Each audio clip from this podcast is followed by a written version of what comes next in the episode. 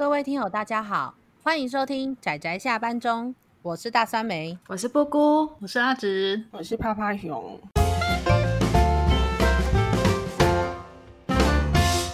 各位听友，大家好，大家今天看漫画了吗？看了，看了，看了，看了。大家知道今天我们难得行动能量条常常用完的阿紫为什么这么兴奋吗？因为我们今天要介绍一个非常非常重量级，犹如神一般的存在，对我们而言啊。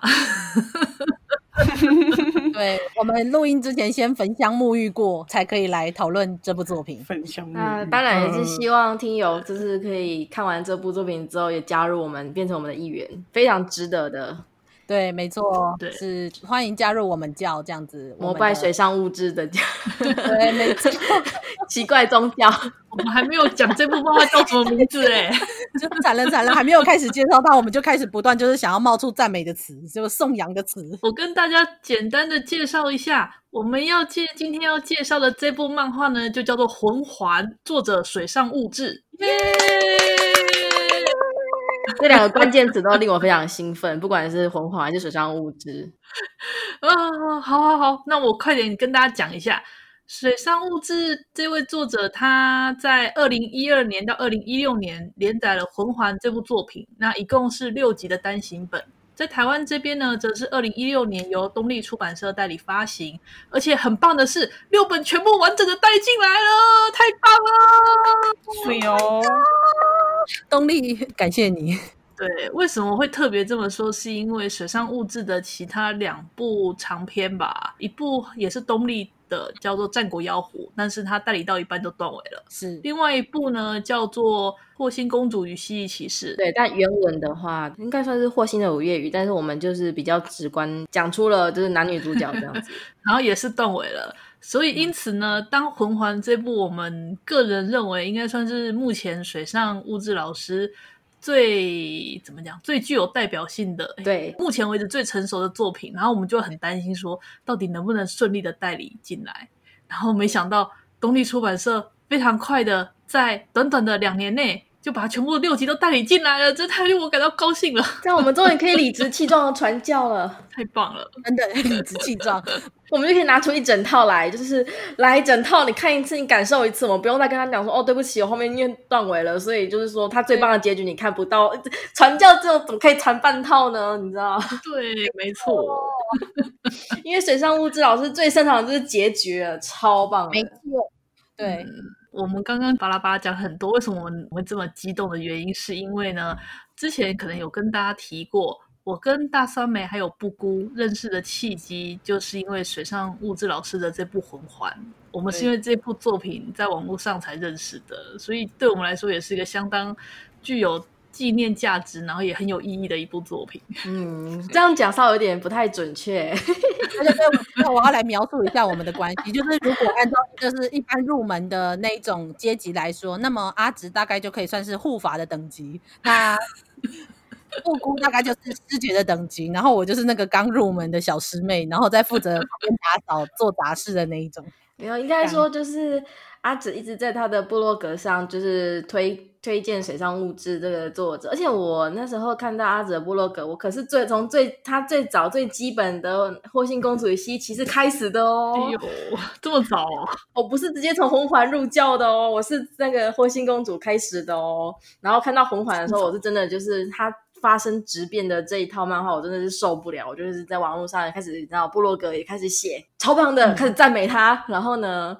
就是第三个小伙伴，就是大酸梅，就是被我吸引，就是又过来。然后我就看了说，真的有那么好看吗？那时候我就看到布姑在讲霍星的五月雨，就是霍星公主与蜥蜴骑士的这部作品，我就很好奇，我就跑去翻了两集，然后就觉得天哪，这部作品怎么这么的有趣？把它看完之后，再去追水上物质的其他作品啊。那个时候刚好魂环是还在连载的期间，但是我那时候刚看了其中的两话，就觉得说停不下来了。对，更厉害了。天哪，嗯，哦，没错。结果那时候我就因为实在太喜欢水上老师了嘛，太喜欢魂环了，所以我就在网络上开始搜寻关于魂环相关的心得讨论，然后就哎，就搜到了，正好搜到了那个不姑写的心得，然后我就溜过来，然后就看到他跟大三妹两个人那种巴拉巴拉的讨论，然后我就偷偷的跑去留言了一下，然后结果就都认识了。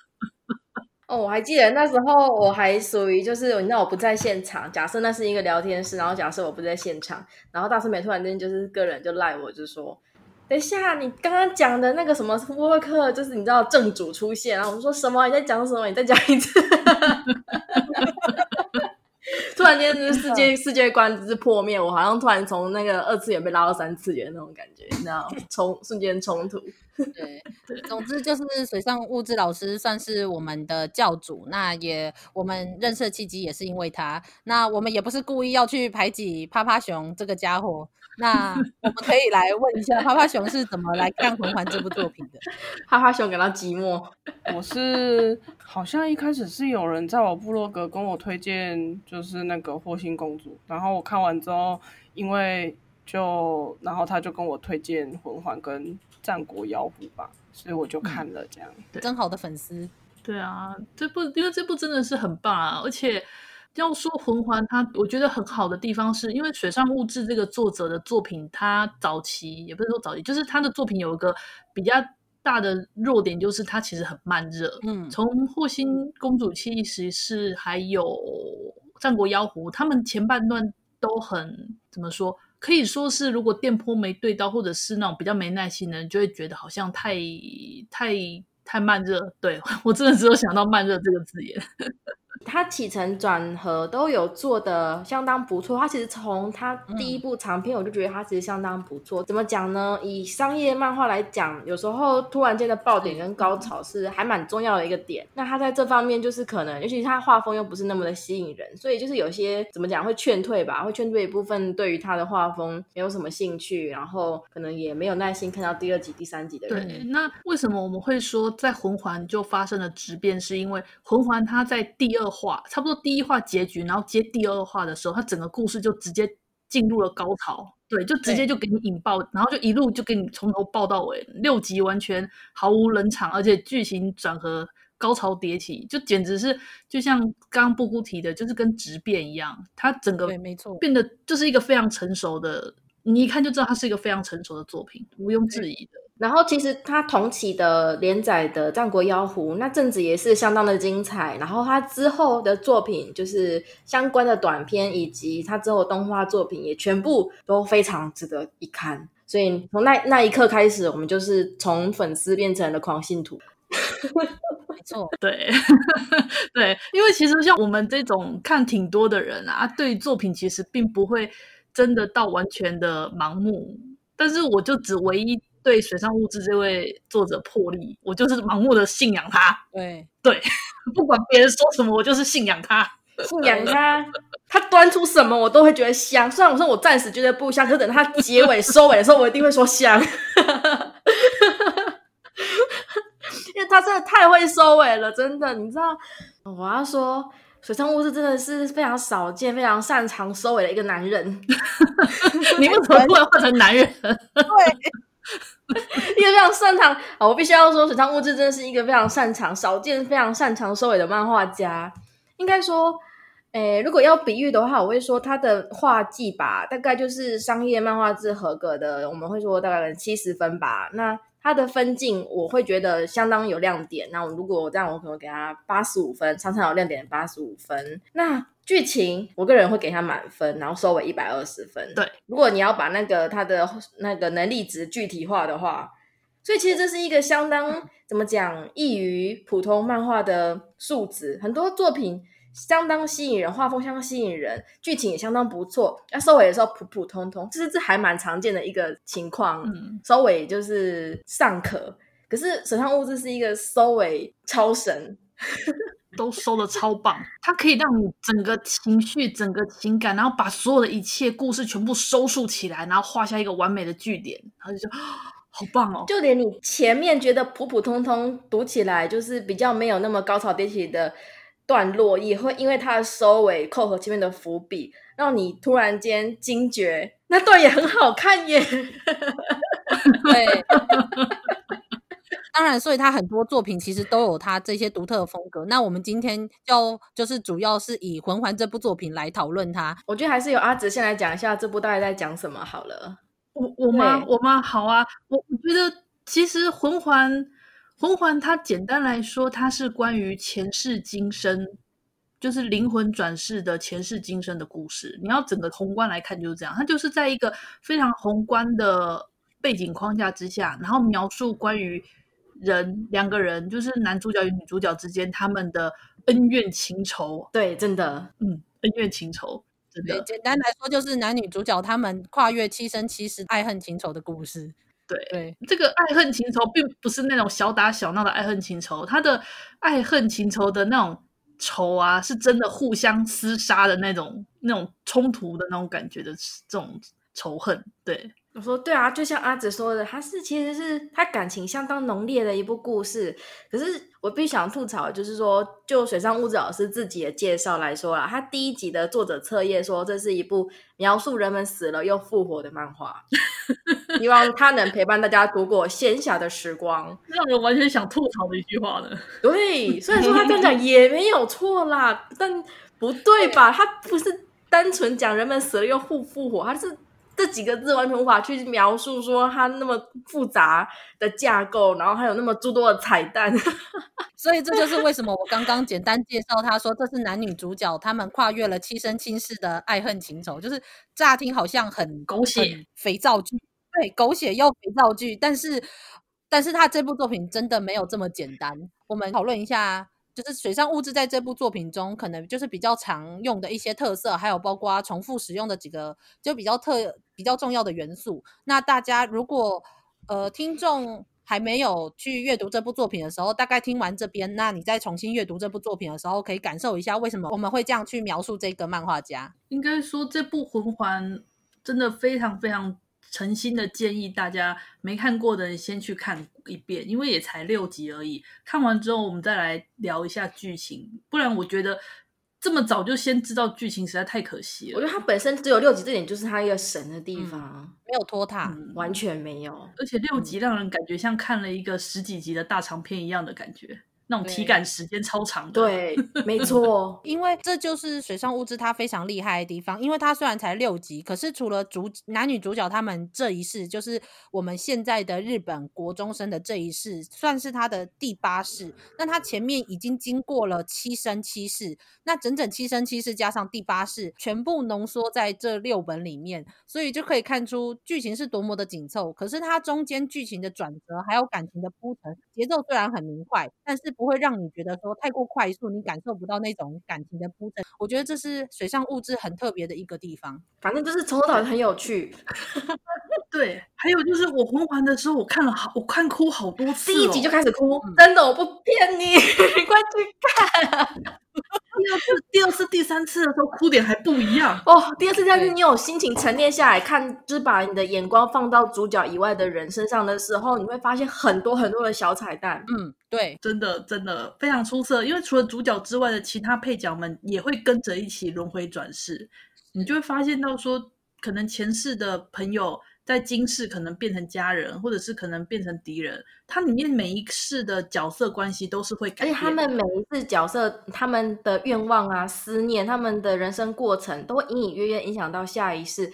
就是说，这种微妙，他不会直接跟你讲出来，可是那种你稍微思考一下，然后去发现他们之间的关联的这种。创作方式真的非常非常有趣，真的真的多看几次，就是它很值得看很多遍，你都会觉得它都会有不同的发现，这点很厉害。但是虽然说整整八世的故事听起来很沉重，但是水上物质还有一点很有趣的是，它有非常丰富的幽默感，而且是它非常独特的幽默感，它可以在前面两页。让你整个哭出来，而且是打自内心感动到哭出来。可是又下面两页又让你噗嗤一声笑出来，又是那种打自内心的笑出来，会心一笑的那一种。对，很厉害，太厉害了。然后还可以马上就哭，我觉得他其实可以从笑到从哭到笑到哭。我觉得他是至少至少有哭到笑到哭这种这三个转，真的。有办法，太厉害。如果如果从哭到笑是基本的，就是常见的转折的话，他至少可以做到哭到笑到哭。所以这大概就是我们觉得水上物质最厉害的几个特色。那当然，如果不同的听友已经看过了作品，就一定也可以从中再领悟到可能更多细节的特色。那可能我们主要是 focus 在我们讨论的这几个元素上面。接下来我们会进入剧情的讨论的部分。如果还没有看过这部作品的听友又介意剧透的话，那可以这边以后也不要听。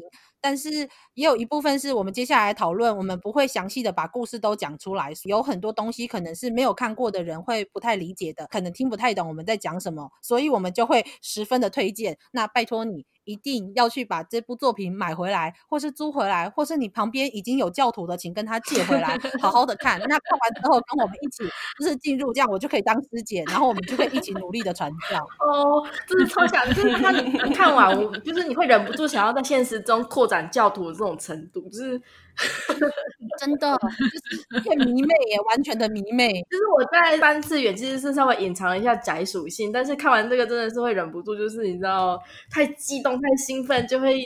开始想要扩展教徒，你无法克制。我觉得最不可思议的是，明明这部作品是这么的精彩和优秀，可是为什么其实感觉真的没有什么知名度？水上物质真的不是一个在台湾很有名的漫画家，所以我们竟然这么喜欢他，又是他的信徒狂粉，这样，所以我们 无论如何，这部我们接下来就是要开始讨论他的剧情，然后不断的。可以，我可以说，我可以跟你说，你可以不相信我们这些狂信徒，就是可能加了很多，就是你知道滤镜加成的，就是称赞的部分。对，颂扬的部分，可是你只要随便 Google 就是魂环，就是不用看那个整篇都是私信的那个新的也没关系，只要有人零零碎碎的讨论，基本上只要看过的人就没有说这部不好看，都是都是给很高的评价。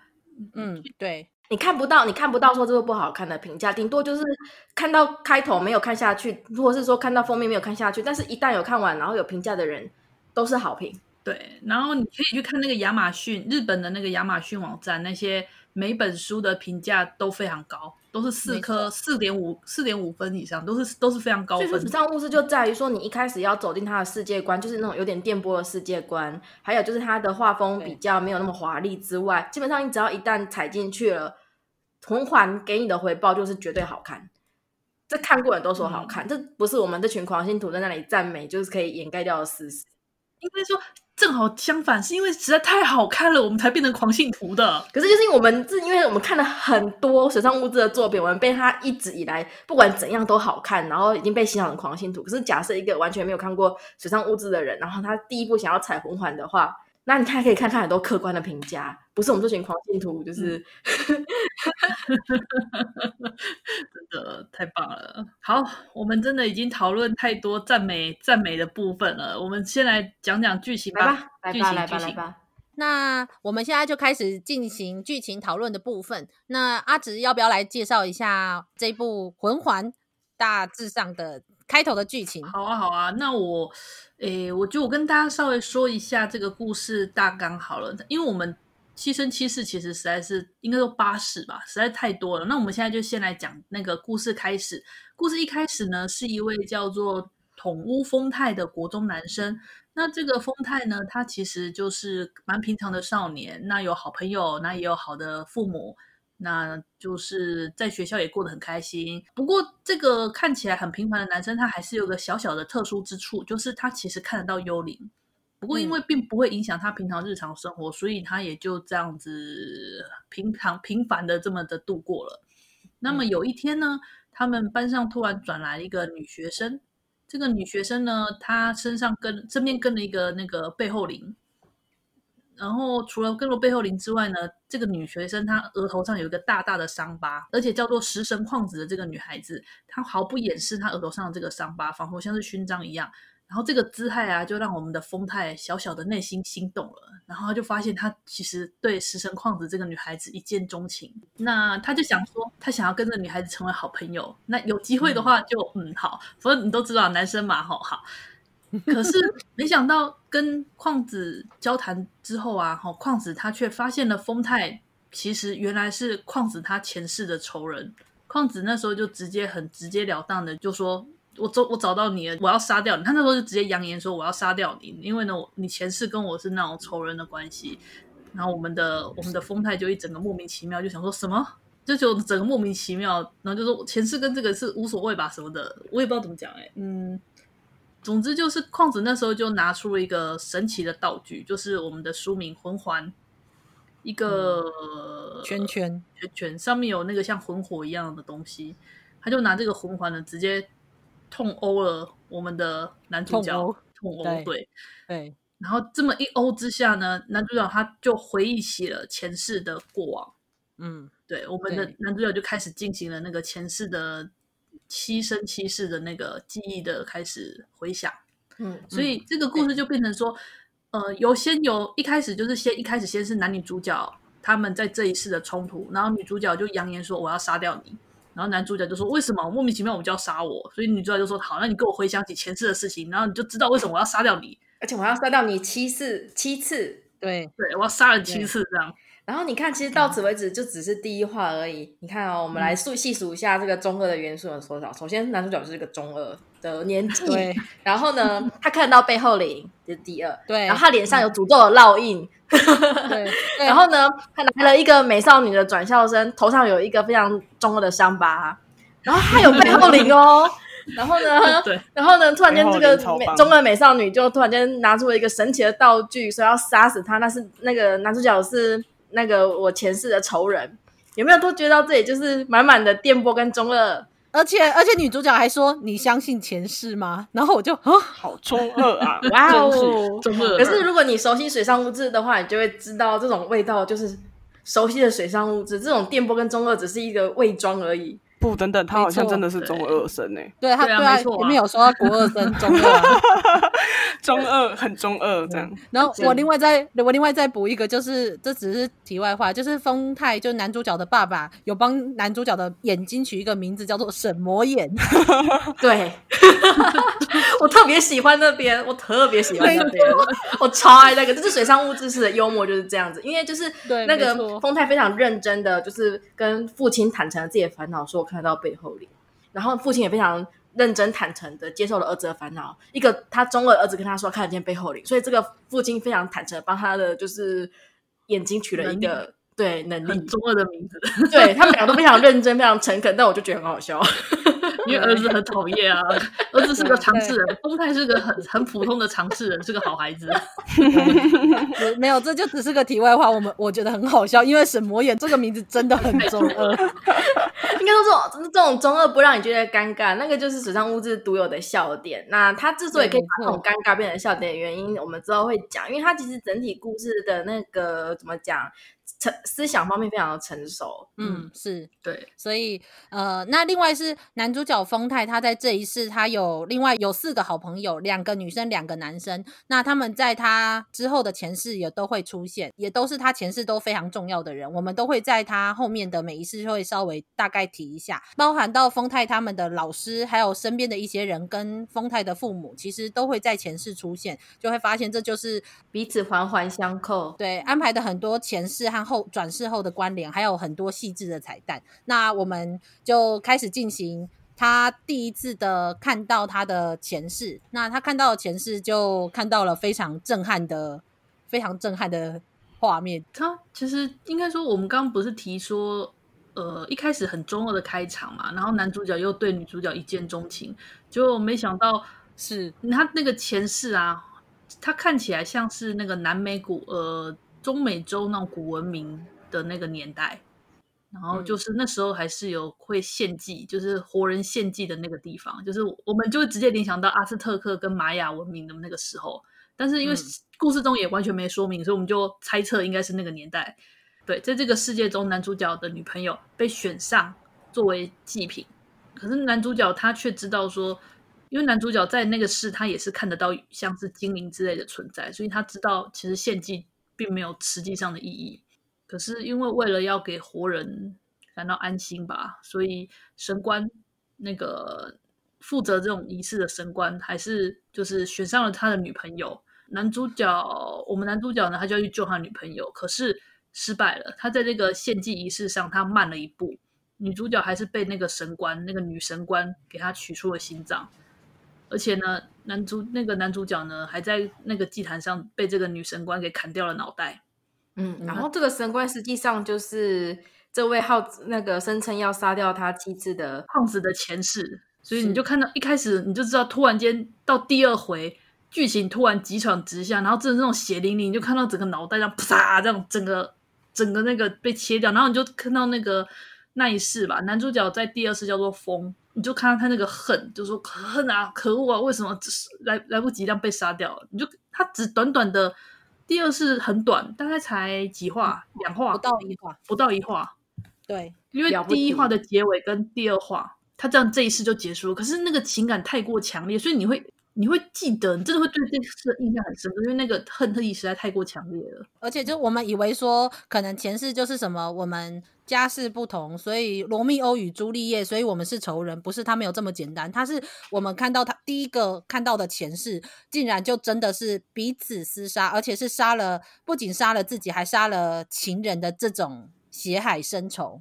而且，其实我在看到他要讲前世的故事的时候，其实我心里都会有一些既定的印象，他可能就要从头讲一个故事，就想不到他就一话完结，他就直接呈现了男女主角冲突最剧烈的那一瞬间。嗯然后把那一刻情感留在你的心里之后，他就回到了现实世界，然后故事就继续明快的进行下去，嗯、然后很快就进行到下一再下一世，他的节奏是非常的就是明快的。这时候特别要提一个地方是，男女主角他们看到的事情跟立场却完全不一样。在前世的时候，我觉得这点很好玩。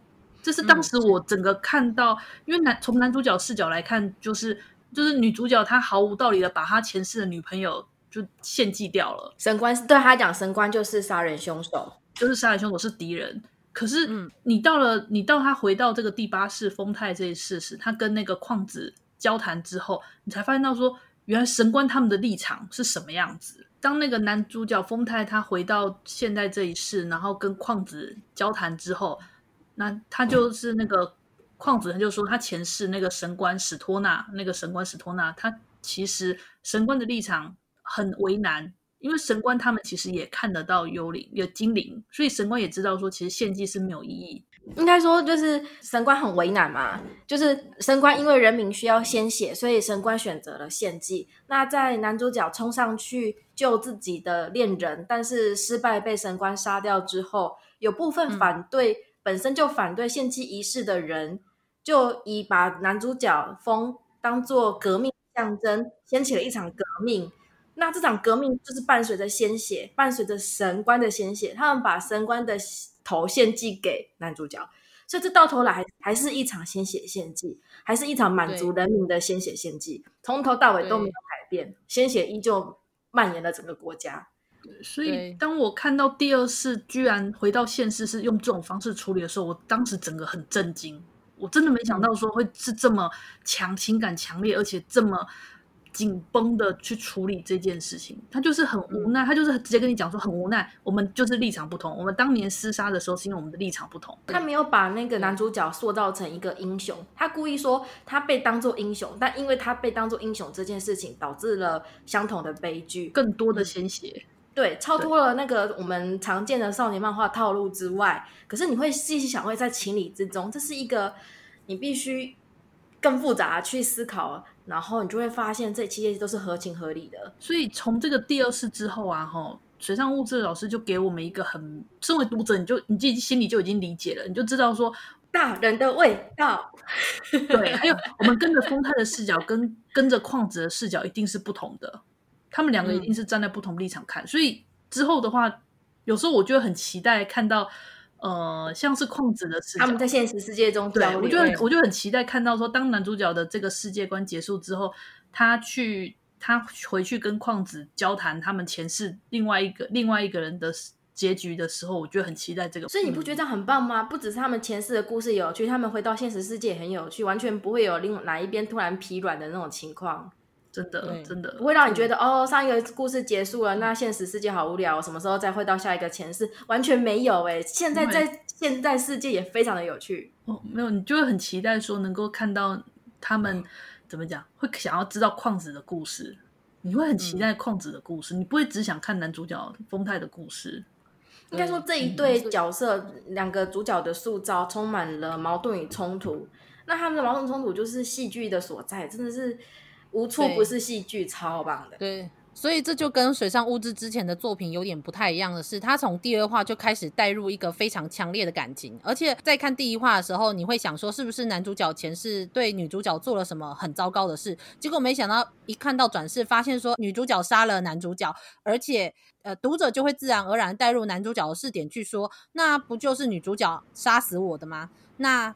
当我们在看到后面史托纳，也就是神官这个角色，他后面发生了什么事，那就会知道说这两个人的在继续下面的转世，真的为什么从这样的仇恨作为开端，他们的后世又是又怎么样的进行？这就就让人带有一种非常深的一种悬疑感。那也很好奇说他们之后会发生什么事情。而且他只有一话，你看他多么选择选择多么聪明啊！对，他才一话就做出了这种效果，你会你会很在意说为什么他们。两他们七生七世都是这样子，彼此相恨相杀。对对，其实也没有啦，就是后面不同是有因为不同的立场有不同的关系。那只是对，只是因为这一世这个血海深仇真的太深太痛了，所以引导致于他们后世在一看到彼此的时候，就会带有前世的一种某种既定印象，就是关系很不好。所以这就。再来来到了我们所谓的下一世，就是第三世骑士，对，冯、嗯，就比较像类似中古世纪欧洲的一个背景。那男主角看到这一世的时候，刚开始是一个骑士，被教会派去要说要去杀掉一个黑发魔女。男主角他一第一眼看到这个黑发魔女的时候啊，他内心就产生了一股那种不知道哪来的那种无名的愤怒跟憎恨，就是那种。啊，危险危险，要赶快杀掉他！如果不杀掉他的话，那种自己那种就会有人被重要的人就被他杀害，所以一定要一定要让他死，他就是敌人。所以男主角他就是完全不交谈，他就直接就动手杀了这个魔女。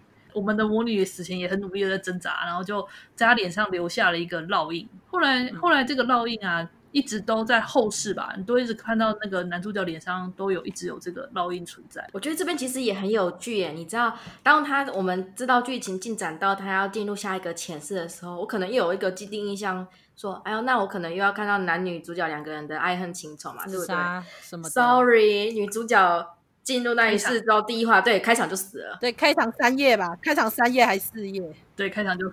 我就觉得哇，所以后面呢？后面呢？然后我就你知道，虽然说很难以置信，但又非常期待后面。对，他就 就是开场才三四页吧，然后我们的女主角在这一世就退场了，那接下来就只剩下我们这位冯的，真的真的无处不在那种惊喜感。对，那这个冯冯这一世的话就很平淡，因为他好像被。他被魔女在脸上烙下烙印嘛，然后就被他那个骑士家族认为说他玷污，他没有资格再当骑士家的继承人，那也不就不能当贵族，然后也被逐出了骑士团。那就男主角那个佛那一世，他就拿了一笔钱，找个没什么人的地方，就开始每天过着练练剑、喝喝酒的那种颓废的对窝囊的生活。可是就是这样颓废窝囊的生活，他有了。很多朋友，甚至还有了家人。他除了就是碰到几个朋友，虽然这几个人就过着窝囊的日子，可是就某种程度上是很平稳幸福的日子，就会让人说，哎，结果男主角开始过着这样的生活吗？那前面的那些爱恨情仇跑哪去了？那结果随着一些事件之后，身边的人也都离开了。没想到这个时候，好像才进入了男主角的生活重心，就是他在他的家门前捡到了一个婴儿弃婴。当时他看到的时候，眼泪就流下来了。他就不自觉的讲了他就是前一世他对他最重要的那个人的名字，那个被献祭的那个女朋友的名字叫做玲玲。对，嗯，然后他就哭了，之后他就决定要抚养这个女婴。他就把他真的把他当亲生女这样子，慢慢的拉拔到大，就是可能去拜访附近的农家，拜托人家教他怎么照顾小孩子啊，他自己也种种田啊，干嘛的。后来女婴渐渐长大，长得亭亭玉立，他就想说，我得替她找个好人家，至少因为他也年他已经年纪也很大，想说我得赶快找的人来照顾她这样子，所以他们就踏上了旅途。他就想说去找他以前那个朋友的徒弟吧，想说至少可以托付给他，所以他们就。父女俩，这个算义父女嘛，就这样踏上了旅途。最后他就窝囊的死掉了。做一阵子，对，终于终于到了那个他朋友家的那个村庄之后啊，我们的男主角可能放松或干嘛，总之就跌倒了，然后跌倒就撞到脑袋了，然后就死掉了。对，超窝囊的啦，他就这么死掉了。然后就哈 哦，可是这一次是我哭的最惨，就是第一集里面啊，前面那个那么浓烈的爱与恨跟相杀都没有，最后就是仿佛看到救赎一样，然后开始流泪，那个那一幅画面让我那么想哭。对啊，他这这一世，所以其实这一世就意外的很平淡。对，但是这一次是呃，这个灵他其实除了在他们。就是在之后虽然有提到，但是从这一世就除了刚刚我们说的南美文明的那一世以外，再来就这一世之后的每一世灵都没有出现。但是在这一世是他的其他，就是丰太，就是我们的男主角丰太在现在的世界中的几个好友第一次出现的呃前世。那后面他接下来的每一世，基本上他的几个朋友都会在。像刚刚我们有提到说，他有交了几个跟他一起生活的好朋友，那也就是他现在在现在的世界中的几个好友。呃，就是会发现他们的彼此的关联，就是会随着每一次每一次这样子进展。我觉得主角身为骑士的这一世其实非常的关键，因为他拓展了整个的世界观，嗯、他把那个故事的焦点就是从男女主角的身边移开来。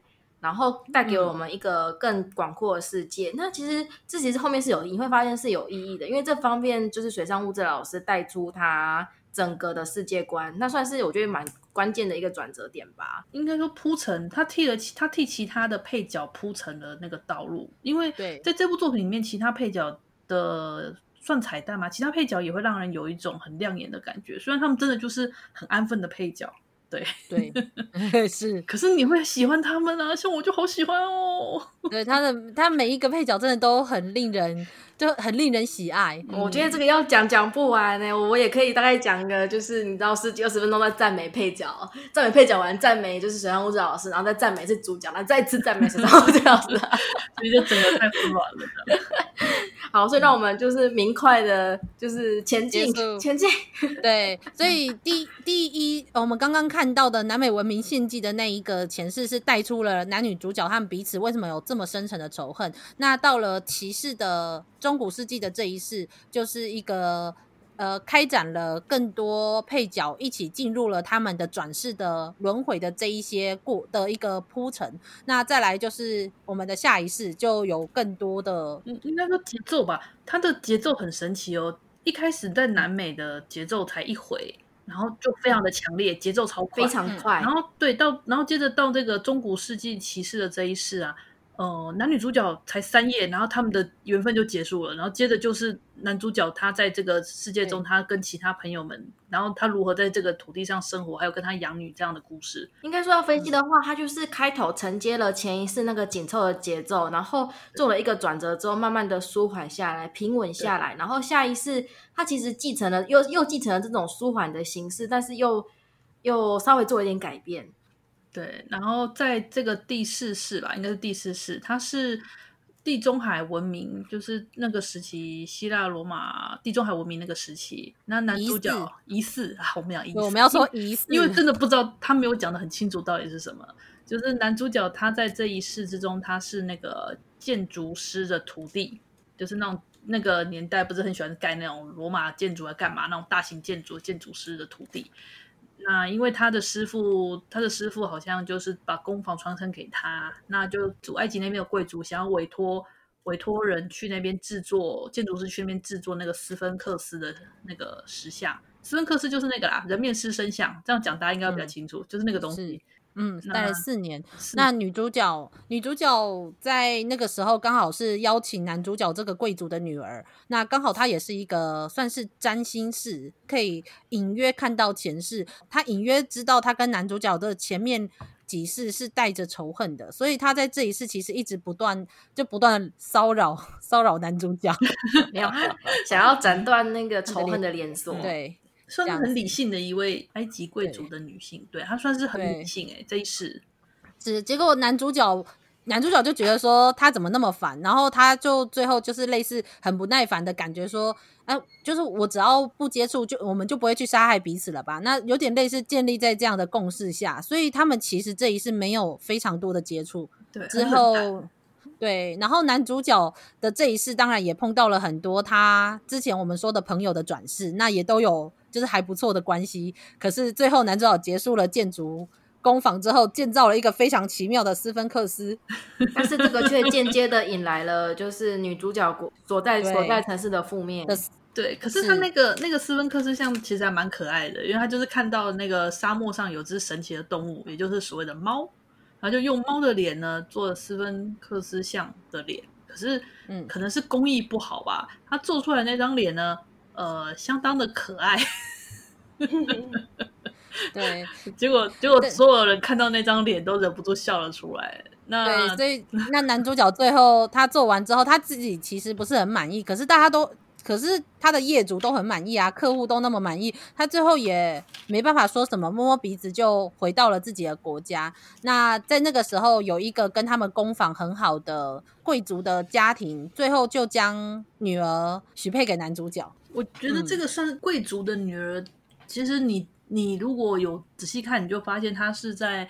呃，我们男主角第八世丰泰这一世里面的她其中一个女同学，可是她娶了这个大小姐之后，后半生其实大部分都一直惦记着在海的对岸她没有做好的那个斯芬克斯像，嗯、所以某种程度上他就有点算是忽略了自己的老婆还有儿子，一直到老婆死掉之后，他才有一天才慢慢的恍然大悟，发现到说，所有人都称呼他斯芬克斯先生，但是就只有他的老婆。会用名字称呼他，叫他那个弗洛，就是失去了才想到珍惜吧那段。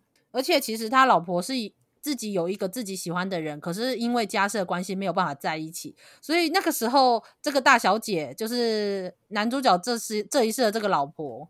那他死前的时候，那个画面是真的很令人印象深刻，就是他那时候突然看着看，好像看着另外一个地方，叫出了他在年轻的时候喜欢的那个人的名字的开头的字。然后在那一个画面中，水上物质非常有趣的是，他叫出来那个名字的开头的那一格，老婆的脸就是画的像是年轻的时候的一样的脸，在下一格。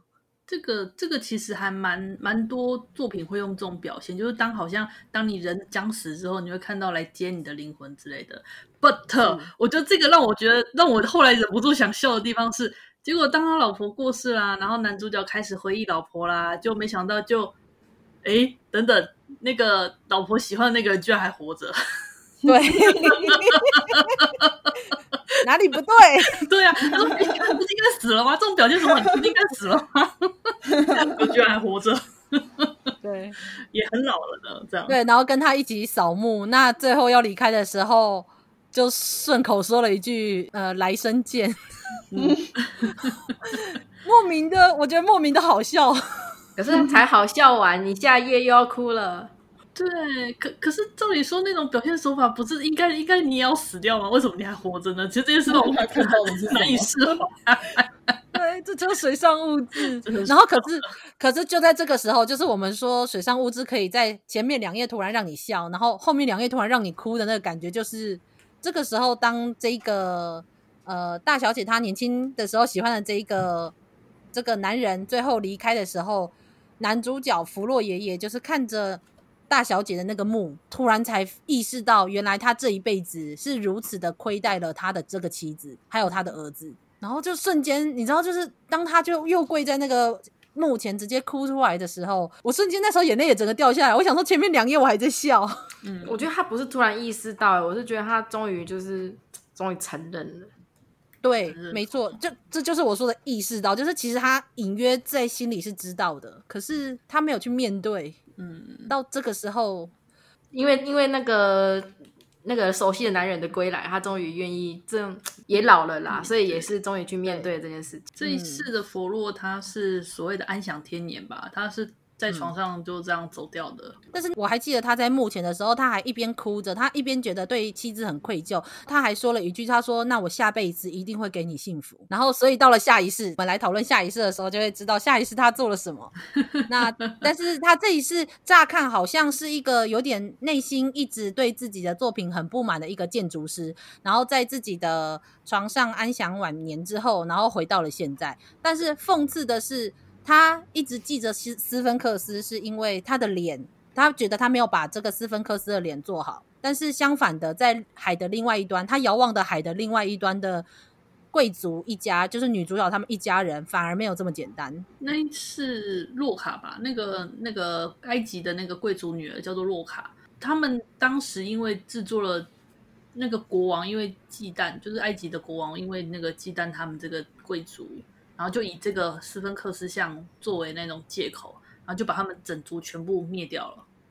把他们整族屠杀掉。我想说的是，其实你如果去看这个故事的节奏的话，你就会觉得它其实都有像这一世，它作为那个工匠一世，他就秉持了前一世他作为骑士，就是颓废窝囊的一生的那种平和的调调，然后也是平和的开场，稳定的继续的进行下去。但是在故事的最后，它凸显出了男女主角依旧有不可调和的矛盾。基本上，他们就算是试图去。就是用理性避免，对，用距离去消弭他们之间可能会有的憎恨仇恨。可是命运依旧是个奇妙的东西，他们依旧有不可调和的矛盾。所以这个矛盾呢，也就带到了下一世。哦，他们下一次特别刺激，对 他们下一次真的又回归到最开始的他们那种针锋相对的模式。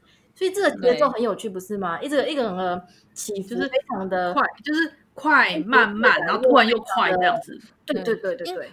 而且而且你或者是有时候你在看的时候，你也不知道说这个速度到底是快还是慢，因为你会你以为它很慢的时候，可是当你看了后面，你再回来看这一页，它你会发现它每一格讲的话可能都是后面的某一个铺陈。我喜欢称它为张弛。对，就是。可是我觉得。就是如果当你知道后面剧情再重新重看的时候，你就会发现原来这一页他讲的都是都是影响后面的东西。就是前面大概好像在讲一些五四三的一些闲话家常，但是每一句可能都在后面很重要。啊对啊，就是非常非常的厉害。所以那到了。我们在下一世的时候，就是总算我们可以确定这一世是幕府时代了，因为有讲出来，有很明确的讲出来了。对，弗洛爷爷这一世他在他的妻子的墓前有哭着说：“我下一世要给你幸福。”所以在这一世，他真的帮老婆的转世得到了幸福，因为老婆在幕府时代的这一世，他转世成为了男主角的妹妹，同父异母。对，免得免得人家都以为是什么鬼什么鬼畜的剧情发展，没有没有没有，他们是很普通的兄妹。对对对，然后也一样，就是女呃妹妹的身边有一个保护她的忍者，所以呃对他们就是在一起的人。哎，对我们直接坦诚，男主角就是在这一世，他希望可以保护妹妹，那让妹妹可以得到他的幸福，连接了上一世他的遗憾。上一世那个他的老婆吧，就是他们家的算是奴隶吗？就是那个他们在他们家的努力，嗯、因为他虽然彼此很喜欢对方，但是因为身份实在差太多，所以他们最终没有在一块。那到了幕府这一世呢，我们的男主角那个他就想要让他的妹妹跟这个忍者能够私奔，对 对，私奔怎么讲？其实也是身份差，一个是公主，一个是那个名不见经传的忍者。可是对这一次男主角就是你知道排除一切。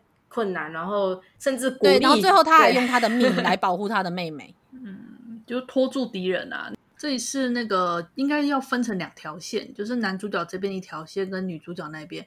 男主角他是那个富兰家，就是他们那时在地的那种城主，富兰家的私生子。那他有一个那个弟弟，就是正妻生的弟弟跟正妻生的妹妹。那这个正妻生的弟弟，他其实之前就有登场，在前世吧，在中古世纪骑士的时候，也是男主角的弟弟，然后就是也经常就是嫉妒这个嫉妒这个男主角，就派人暗杀。那在这一世也老样子，他也是也是很嫉妒这个长子，这个虽然是私生子的长子，但依旧就是也是派人来要暗杀他。这样，我们故事这时候就是男主角这条线暂时先这样，然后女主角这边呢，她则是德川家的忍者。然后他这次来到这个地方，目的就是要劝降，算是要吞掉这个富兰家，而且就以以冲突为借口，他们德川家就是隔天就要派兵，然后就把这个这个城给攻下来。当太阳得知道这件事情之后，就拜托那个忍者去把公主救出来。所以这时候你就看到两条线，就是男主角跟这个忍者，然后进闯进城中把公主救出，而。女主角这个盐菜代表德川家，他们就带领大军，然后来攻陷他，并且要抓到这个公主，把这公主嫁给那个怎么讲，当战利品这样拿去嫁给那个他们那边的那个大名吧。所以就变成一个逃亡，然后一个追杀。这个故事就是就是这样两条线。那我们一开始就讲了，我们后来就方太郎留下来拖住盐菜，嗯、然后让那个忍者带着公主这样远走高飞。他就说：“我命令你带着公主，报仇就是公主本人。”如此具有魄力的一句话。嗯，对对，超浪漫的。对，他说：“对，说身为哥哥的我同意了。”对，你就去。然后我妹妹那边没有问题，我妹妹也喜欢你。对。对你看他前世他不是很亏欠他的老婆吗？然后这一世如此具有魄力的为他们两个就直接下，就还为他们犹豫不决，两个人就直接下达了，就是就是做错决定，推了他们一把。对，就说你们你们就逃走吧，然后我我来想办法断，就这样，我我想办法解决，我来断后这样。所以他其实算是在这一世，他就是为了他们两个人而死，因为在前世之中，他一直有一种亏欠他们的那种想法。不仅是呃，他前世的老婆。那时候也可能多少也是有点遗憾，说跟没办法跟心爱的人在一块，嗯，对。然后在这一世，他们这一对终于在一起了，那男主角也终于可以让他们得到幸福了。所以某种程度上，就是啊，前一世的遗憾终于圆满了，可是这一世有这一世的无奈跟遗憾。那到最后面，就是他为了要保护他的妹妹，两个人可以离开，所以于是他就直接对上了女主角，女主角直接用命去相搏。这段我觉得这段看起来超有魄力的，因为当时就是他们两个人就真的是就是你知道一群兵荒马乱之下，他就想办法跟女主角就是呃对上对上，然后就那种下大雨啊，然后泥泞泥水纷飞那种山坡地上，然后两个人这样持刀相向，而且是很凶狠的那种砍断对方手脚，然后弄瞎对方眼睛那种非常凶残的那种厮杀。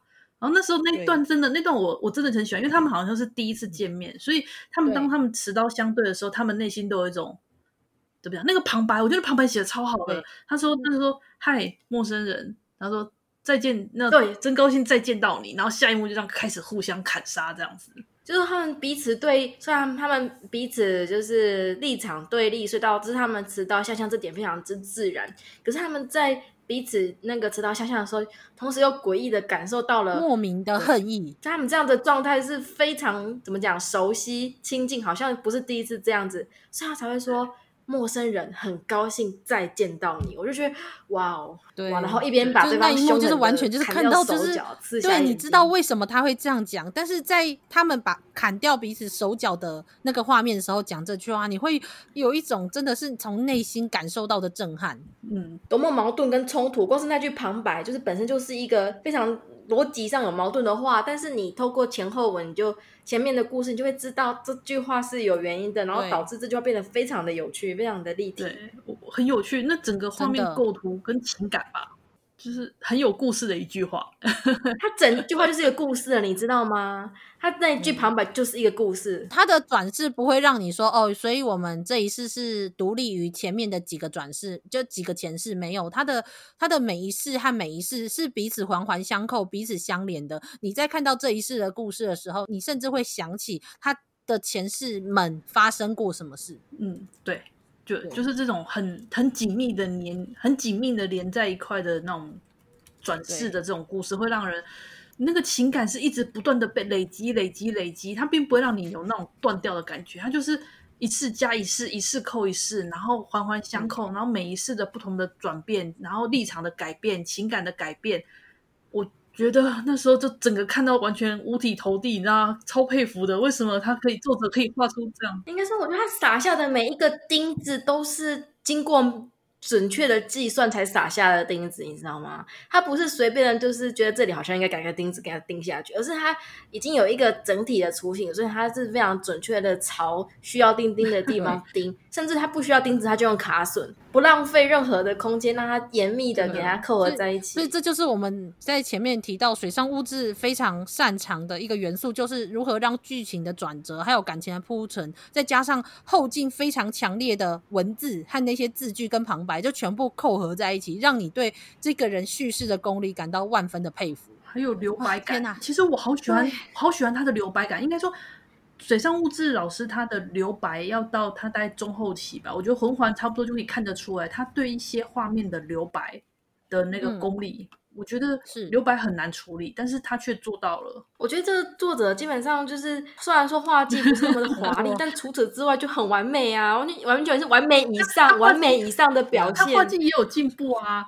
有啦，女孩子越画越可爱了。但是就是有有有，只是就是一个合格分，合格以中上，但是他其他就是完全就是指标以上差太多了，就是指标 up up up 的那种，就是对完美的能力，就就有点像是人家。人家技术点可能，人家的那个点数可能就是平均分配，每一个都稍微提高一点点。嗯、然后我觉得水上物质就是把它的点数全部弄在剧情设计这一块，剧情的设计铺陈，剧情的构成，然后他的他的花絮完全完全是因为他必须他如何他研究如何更好的讲故事的时候，最后结论他的画技必须再提高一点。所以锻，所以锻炼锻炼了一点，这样子努力了，就是为了画出他想要的效果，嗯、所以他锻炼了他的画技跟构图这样子。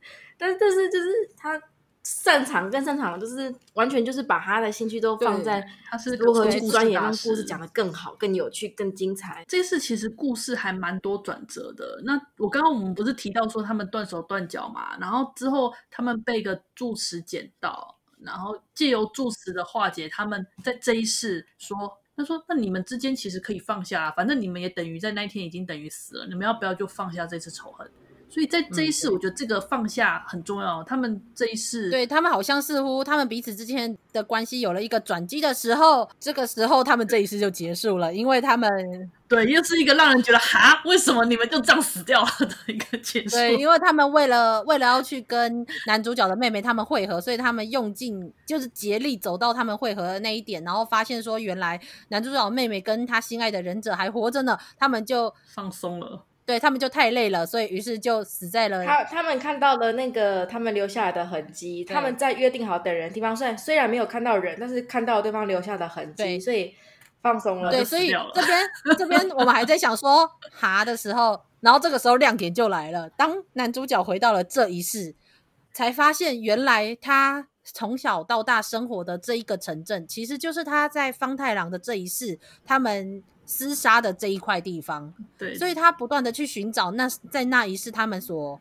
他们所看到的那一些，就是那一些场景。对那对，最后也找到了，在他们约定好要等人的地方，他们发现了这个。我觉得这个这个这段其实超好笑的。呃，那时候在前世的时候，前世的女主角就问他说：“你们约在哪里等？”然后那个前世的男主角就对女主角说：“哦，是一个很适合等人的地方。”然后就看画面一转。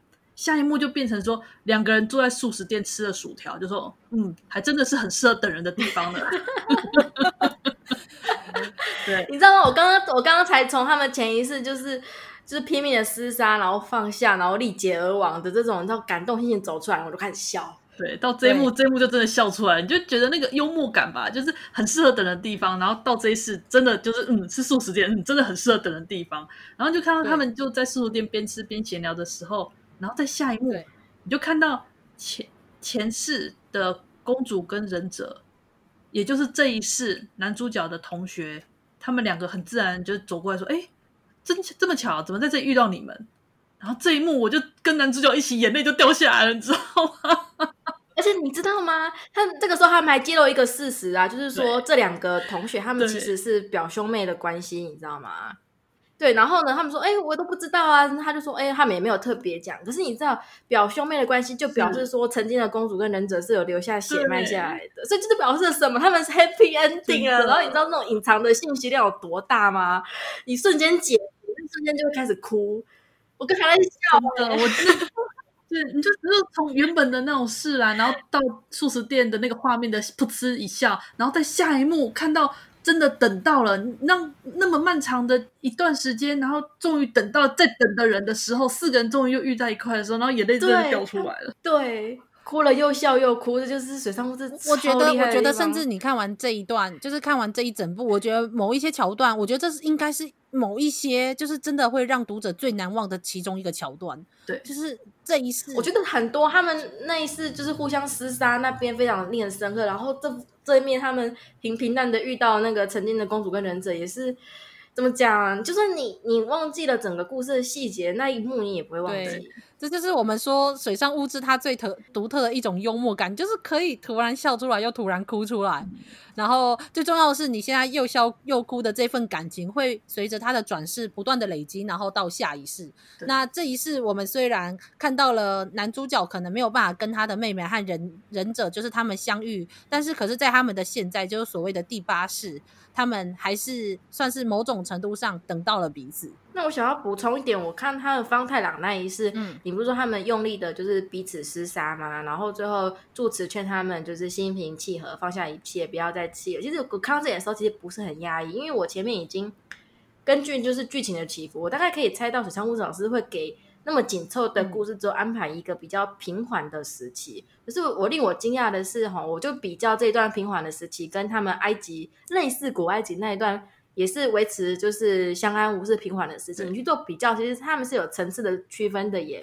说类似古埃及的那一段，他们是怎么讲？讨厌对方，对，讨厌对方，敬而远之，不接触，但是也不憎恨，这样子就是很冷淡，就觉得我不喜欢你。的那种冷淡，其实我觉得这就是一个感情上的铺陈。是我们虽然刚刚看到了南美文明那一世是真的很血海深仇，但是你会发现说，随着每一世下来，你会隐约感受到，好像男女主角没有那么恨彼此了。他们甚至在后面的关系中，其实某种程度上是蛮和平，好像也蛮惬意的。所以我就说，他其实，在大的你宏观去看，他做的一个是剧情的起伏嘛。但是你如果去比较两段。浮的点就是比较平稳的点，它两个也点是有层次区分的，它不是单纯的起伏，是一样的高低的波，它其实也是有慢慢在递进的，就是你可以去推敲了，很有趣。对，我我懂布姑在说什么，我懂我懂。没有，因为因为我觉得这一个铺陈是有一个最有趣的是说那。读者就会一直都觉得很奇怪，而且非常疑惑的是说，如果你们的关系已经开始逐渐的在往前进、往前进，看起来好像都可以和平相处的时候，那为什么女主角到了第八世，也就是这一世，为什么她却只惦记着要杀掉男主角？对，我觉得这就是她故意扣着的这一点。真的，因为你会想说，照理说应该是七世都累积成憎恨，所以才会到第八世想要杀掉对方，但是没有啊。那你看到这事实，想不到中间有和解的时候。嗯，对，你看到这事实，你发现他们他们都已经已经可以说是快要和解了，已经可以说好彼此气都消了的这种状态，为什么这个恨居然到第八世还在呢？对你就很疑惑，又后面又发生什么事情了？对，如果假设是在献祭或者是骑士的那一世之后，就马上到了现在这一世，那我们会理解说啊，对，真的很很怨恨彼此。但是随着每一世下来，感情的堆积虽然不断浓厚，但是我觉得也某种程度上越来越吊读者的胃口。嗯。诶，好像讲了蛮久了哈，那我们就先上半部先告一段落，接下来就在之后再请大家要记得听我们的下半部哦。嗯，中场休息，对，休息一下，啊、那先暂时先这样啦，下半部更精彩哦。OK，先大家先跟大家说拜拜啦，先这样。OK，大家下次再见，拜拜，拜拜喽，拜拜。